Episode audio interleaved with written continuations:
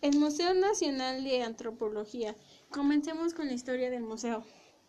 A casi medio siglo de su creación, el Museo Nacional de Antropología es el más emblemático de los recintos que salvaguardan el legado indígena mexicano.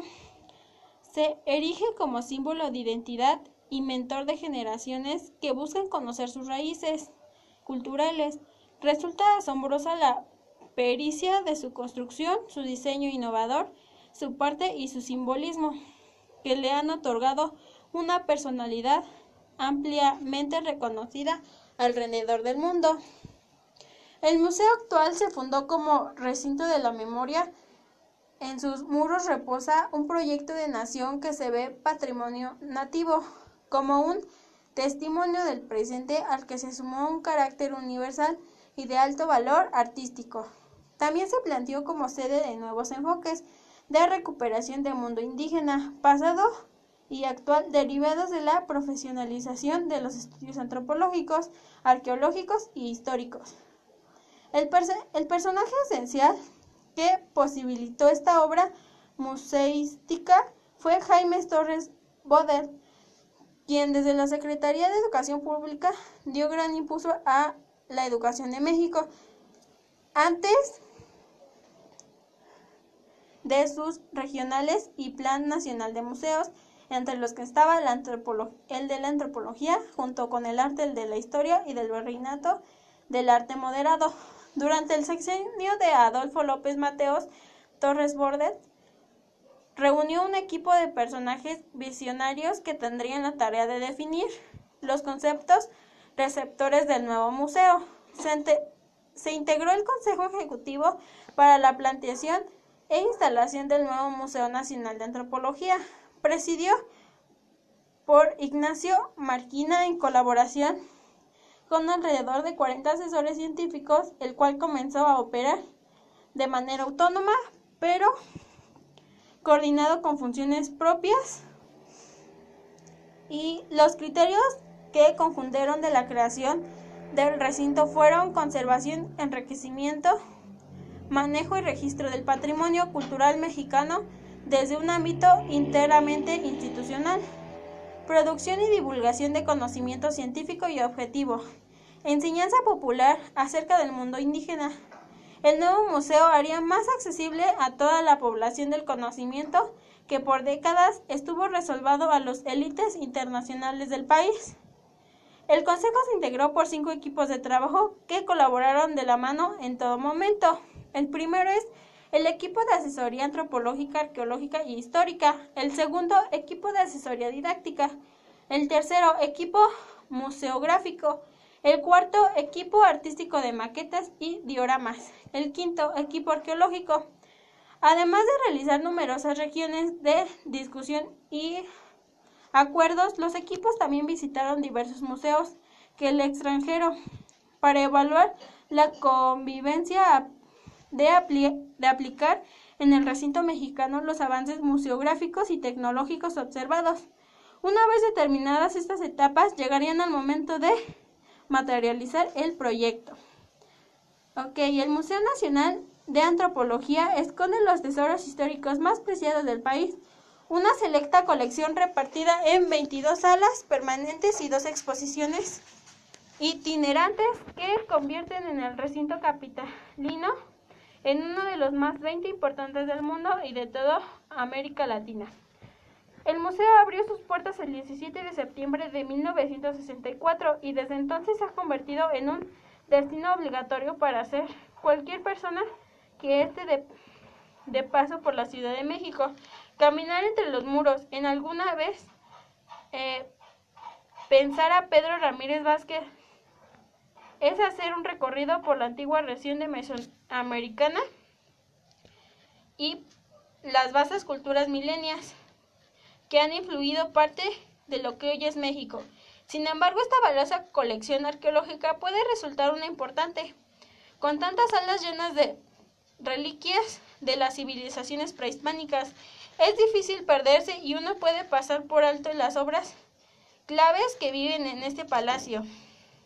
Sin embargo, esta valiosa recolección arqueológica puede resultar muy importante eh, ya que para hacer más fácil y más informativa la visita del Museo Nacional de Antropología, hemos eh, seleccionado eh, las 10 bueno, 10 piezas más importantes que pues que hacen emblemático a este lugar. La primera es Tlacot. El, recorrido por el museo empieza desde antes de entrar. Este monolito de 7 metros de altura es una representación de Dios de la lluvia. La figura se ha convertido en un símbolo de México. De hecho, en 1964, esta estatua fue llevada desde el pueblo de Cuatlichant, Estado de México, hasta la Ciudad de México. Ese día, mientras era transportado, una gran tormenta caída sobre la capital del país. El segundo es la Piedra del Sol. Esta es sin duda la pieza más, valiosa dentro del museo. Se trata de uno de los monolitos que todavía se preservan más antiguos en la cultura mexicana.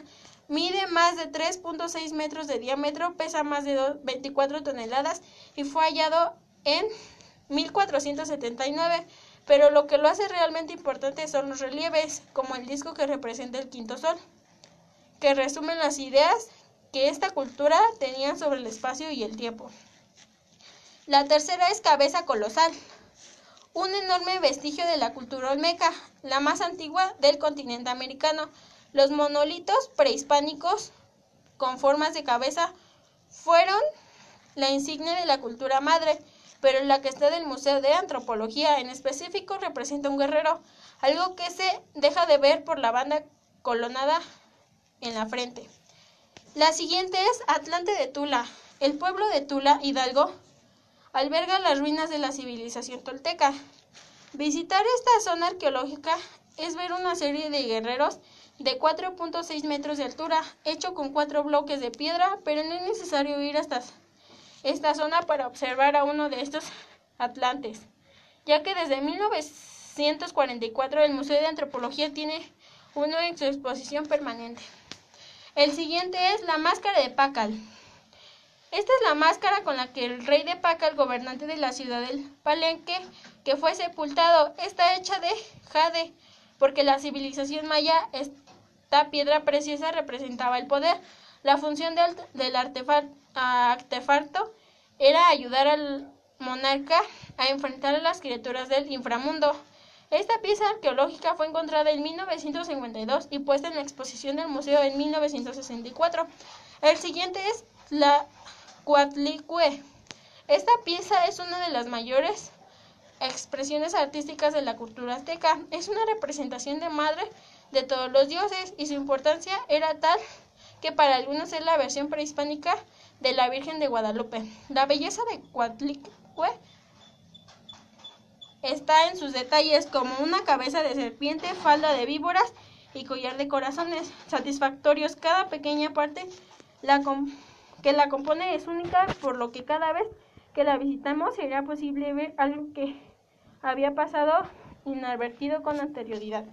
En la siguiente es vasija de modo de Obsidiana. Esta obra está hecha por la cultura mexicana. Tiene una historia fascinante. Un campesino la descubrió en el lago de Texcoco y la llevó al museo para cambiarla por maíz, por lo que no hay forma de saber el lugar exacto donde se encontraba. La siguiente es la máscara de Dios murciélago, una obra imperdible en la zona de Oaxaca del museo. La máscara pertenece a la cultura zapoteca y representa una cara humana sobrepuesta con la imagen del dios murciélago. En la cultura zapoteca relacionada con la muerte y el inframundo. La siguiente es la cultura del rostro de la muerte. Esta cultura pertenece a la cultura tolteca. Esta civilización del culto a la muerte era algo muy común y esto se reafirma el Museo de Antropología mediante un disco de piedra que tiene un cráneo en el centro. La pieza es además una representación del sol que sale por el oriente y se mete por el poniente. Y bueno, como conclusión, eh, pues en este Museo Nacional de Antropología, eh, pues es importante acudir ya que pues nos albergan demasiadas este, selecciones arqueológicas y etnográficas Y pues sí es importante eh, tanto para nosotros, para todos nosotros, ya que nos ayuda pues a conocer un poquito más sobre la historia de arquitectura moderna en México.